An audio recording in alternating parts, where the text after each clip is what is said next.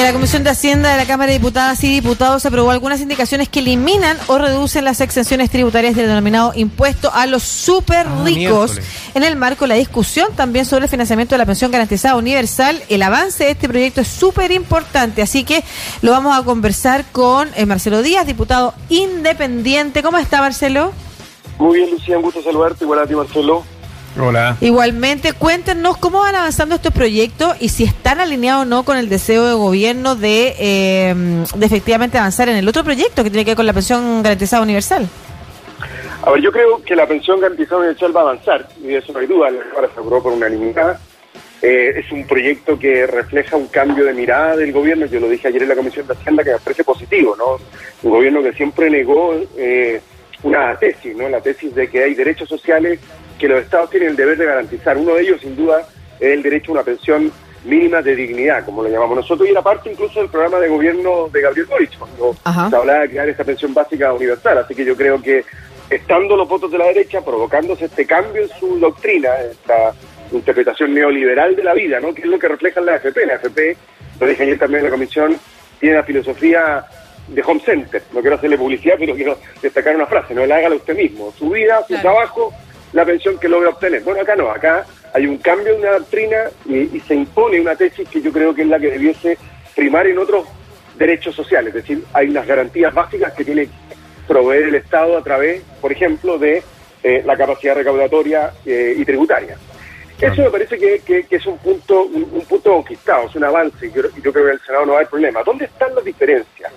Están en, eh, en cómo hacemos que el anhelo del ministro Cerda, que dice que él quiere pagar en la pensión en febrero, que nosotros compartimos, eh, no solamente aplique respecto a febrero del 2002, sino que para siempre. Es decir, que alguien que tiene eh, acceso a esta pensión garantizada universal no le había puesto en duda porque no está el financiamiento para pagarle el 2024, el 2028, el 2030, etcétera. Y eso tenía que verse en el proyecto que discutimos ayer en la Comisión de Hacienda, en particular, que es eh, la eliminación de exenciones que aumentarían la capacidad recaudatoria del Estado y por esa vía financiar la pensión.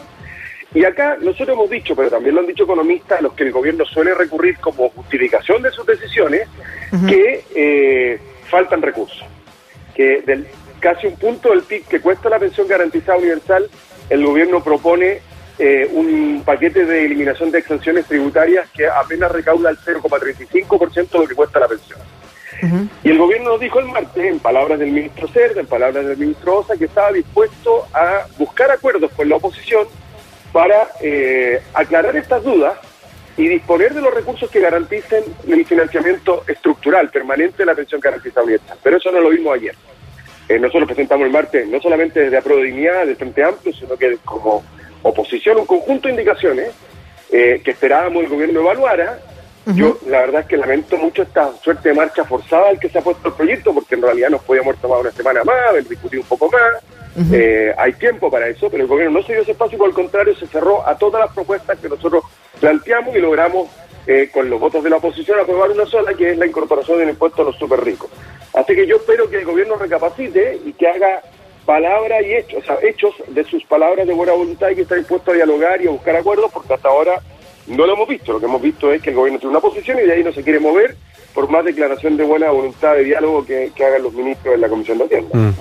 Diputado, ¿este impuesto a los super ricos es un impuesto que va a ser permanente o va a ser de una sola vez, como se ha planteado?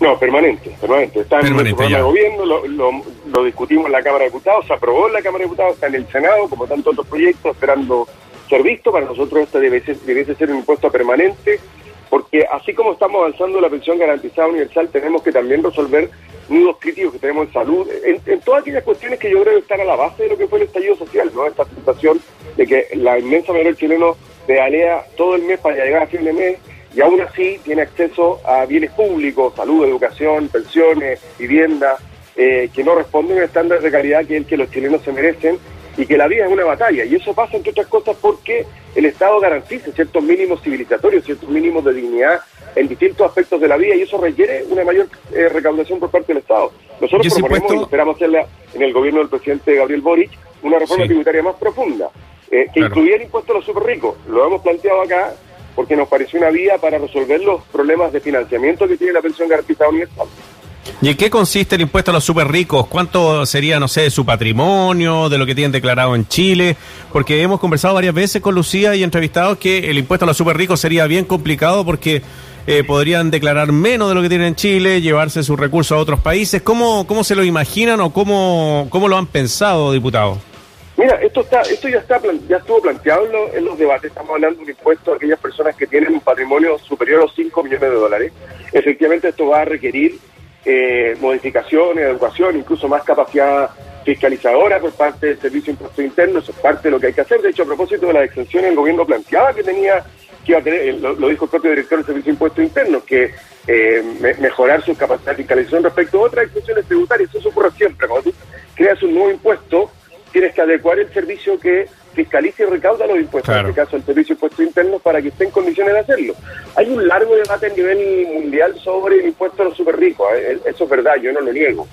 Eh, pero también ha habido una evolución que han eh, hecho los super multimillonarios, que han dicho, mire, efectivamente, para poder contribuir a disminuir los niveles de inequidad global y nacional, a ellos se les debe pedir un mayor esfuerzo. y, y, esto ocurre en Francia, en Estados Unidos, en Alemania, eh, es un debate global, un debate mundial, al que pareciera ser que solo en Chile se niega incluso abrir esa discusión. Nosotros estamos dispuestos a escuchar eh, las críticas que tiene el gobierno, eh, incluso perfeccionar la norma que hemos propuesto, si fuera necesario. Pero lo que hemos escuchado del gobierno es que simplemente no está de acuerdo. Fíjese, cayeron por una cosa bien impresionante, porque en materia de IVA a los servicios, que es una de las extensiones que se acaba, que a nosotros nos preocupa, y yo lo dije el martes, porque por una parte le pega a segmentos de clase media. No estamos hablando de gente que gana que tiene patrimonio de 5 millones de dólares, estamos hablando de segmentos de clase media. Luego, muchas de estas, muchos de estos servicios profesionales se prestan a empresas que no van a estar dispuestas a modificar los contratos. Entonces lo que va a ocurrir es que la práctica de sus servicios, para otros, para los que no son grupos empresariales que requieren servicios profesionales de abogados, estudios de opinión, etcétera, se les va a aumentar el precio en un 20, 19%, que es el valor del IVA. Entonces, y el ministro dijo ayer que ellos están dispuestos a discutir sobre eh, eh, una entrada progresiva en el tiempo, no una, eh, un plazo un plazo antes de implementarlo, pero que era fundamental tener este impuesto. Y uno se pregunta, bueno, este impuesto sí es fundamental, o sea, acabar con el IVA a los servicios sí es fundamental, pero no abrirse siquiera a la posibilidad de que los patrimonios en Chile que superen los 5 millones de dólares, que si no recuerdo mal, equivale al 1% de la población, al 1% de la población, pague más impuestos.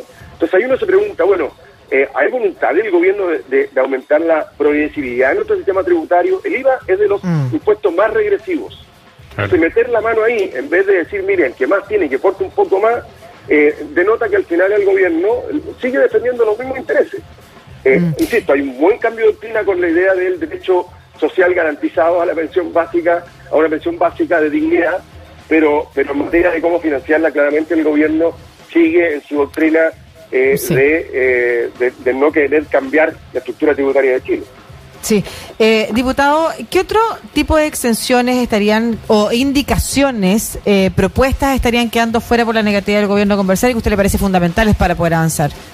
Todas las demás nuestras quedaron fuera. Nosotros planteamos, por ejemplo, que en materia de exención deriva la construcción bajar la cifra de 8.000 UF a 4.000 UF y que de ahí para arriba en vez de haber un impuesto único del 10% que se aplica, no sé, a la persona que con mucho esfuerzo se compró una vivienda, y, una vivienda sobre 8 mil en este caso va y la vende, a aquel que se dedica al negocio inmobiliario, al que se compra o construye un edificio y lo vende, todos pagan el mismo impuesto, 10%. Y lo que nosotros decíamos, no, que el impuesto, después de esta extensión, 4 mil, 8 mil, lo que hubiese quedado, en vez de ser un impuesto único al 10%, fuera eh, de acuerdo a su eh, ubicación en, el pago anual complementario. Es decir, si es una persona de clase media eh, que está en un tramo, no sé, en un tramo inferior del global complementario, pagará menos impuestos. Pero si usted es un empresario inmobiliario que construye viviendas y las vende comercialmente, bueno, pagará de acuerdo a su global complementario. si usted es una persona de alto ingresos que tiene 12, 15 propiedades y vende dos, bueno, pagará de acuerdo a su, a su capacidad tributaria. Eh, en, esto, por ejemplo, cuando uno hace distinciones es fundamental, porque entonces quiere decir que aquella persona que tiene, no sé, pues construyó en su vida un patrimonio, dos, tres viviendas y vende una, pagará de acuerdo a ese esfuerzo que ha hecho en la vida. No así aquel que eh, vende complejos, no sé, eh, de veraneo, inmobiliario, que se dedica a eso. bueno, esto quedó fuera también. Eh, nosotros planteamos en materia de IVA a los servicios, nos parece que, es un tema que hay que analizar, pero, pero que hay que tener mucho cuidado y nosotros planteamos no incorporarlo ahora. Bueno, el gobierno insistió en esto, tuvo los votos para hacerlo. Eh, en fin, eh, yo quiero, quiero recordar una cosa, porque el, gobierno ha dicho, lo escuché al ministro de Oro y día que nosotros queríamos meter como de contrabando una reforma tributaria. Y decirle dos cosas. Primero, nosotros sí queremos hacer una reforma tributaria y la vamos a plantear cuando el presidente Gabriel Boric asuma. Pero en segundo lugar, nosotros le dijimos al gobierno, mire, salgamos de esta discusión y vayámonos siquiera a la propuesta que hizo el ministro Ignacio Briones, ministro de este gobierno, cuando se planteó la idea de crear una comisión para examinar eventuales uh tributarias, las que el ministro Briones y su comisión proponía, recaudaban 3 mil millones de dólares. La que el gobierno planteó ayer recauda apenas mil millones de dólares. Entonces, el gobierno se quedó corto respecto del propio trabajo que había hecho el gobierno. Mm. Entonces, nosotros sabemos que en materia tributaria la iniciativa la tiene completamente el, Ejecutivo y por eso que le dijimos que estábamos dispuestos a conversar, presentamos las indicaciones porque nos preguntaron qué propuestas teníamos, ahí están nuestras propuestas, se rechazaron todas, menos una, la de impuesto a los super ricos, pero el gobierno tiene tiempo de aquí al lunes a plantearnos alternativas y nosotros estamos dispuestos a escuchar, pero el gobierno tiene que decir, no solamente que esté dispuesto a escuchar, tiene que llegar con propuestas concretas.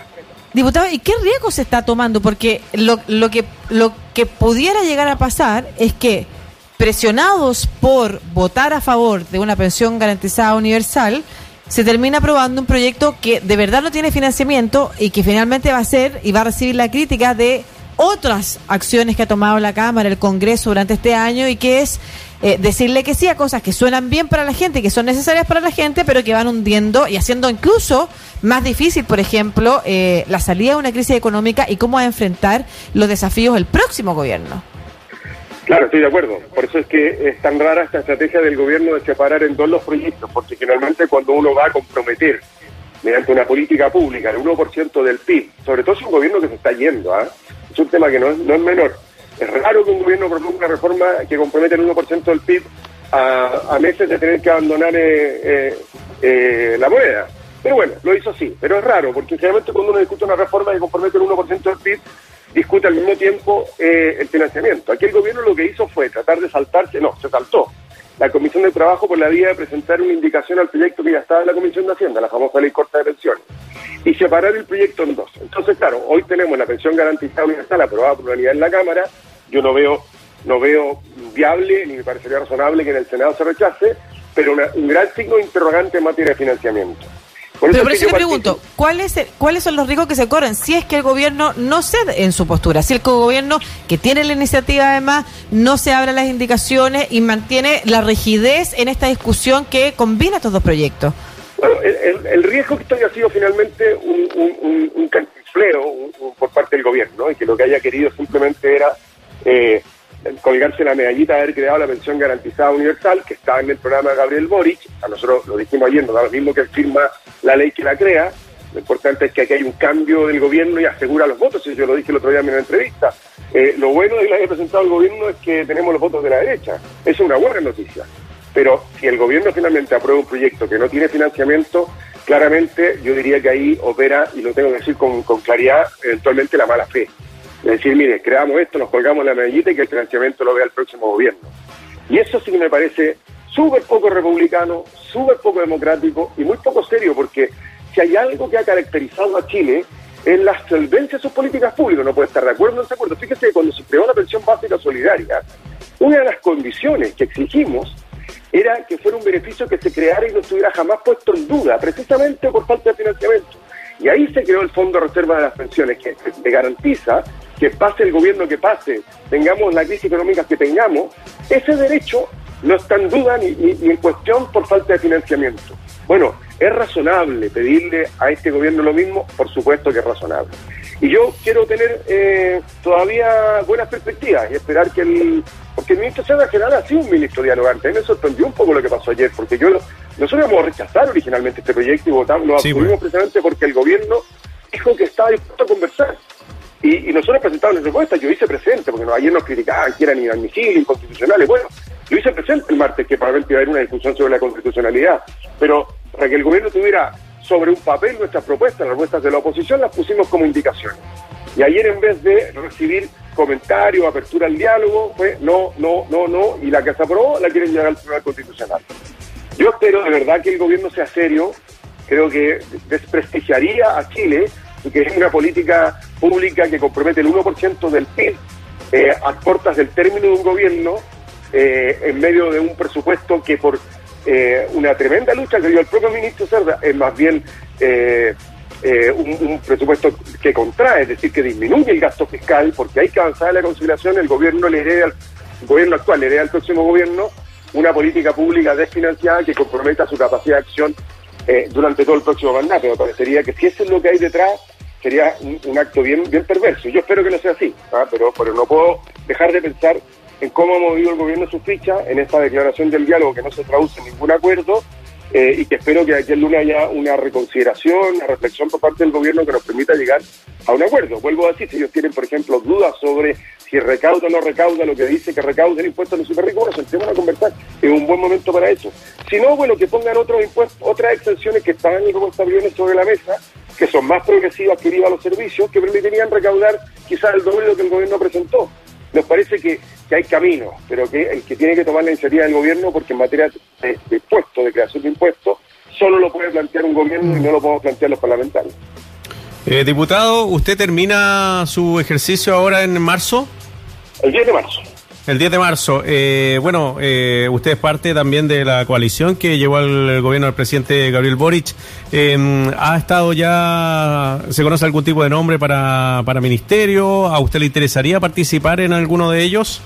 Mira, eh, Marcelo, yo formo parte del comité político de Aprobabilidad que se reúne todos los lunes con el equipo de transición.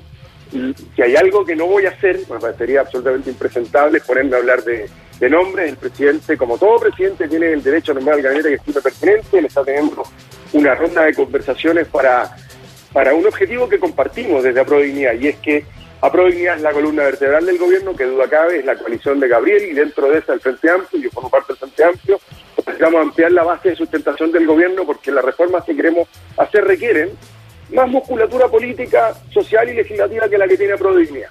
Y por tanto, aquel que sea la conclusión de, del, presidente, aquella que sea la conclusión del presidente sobre cómo armar su gabinete va a contar con todo nuestro respaldo. Ya pues, diputado, igual lo dijo ahí un poco, ¿ah? Como que requiere más musculatura política de la que tiene Pro Dignidad hoy y usted ha tenido experiencia en ministerio y de lo que significa también. No, me, refiero a eso, me refiero, a, que, a que tenemos que ir, que, abrir nuestro pacto de gobernabilidad más allá de las fuerzas de Pro Dignidad.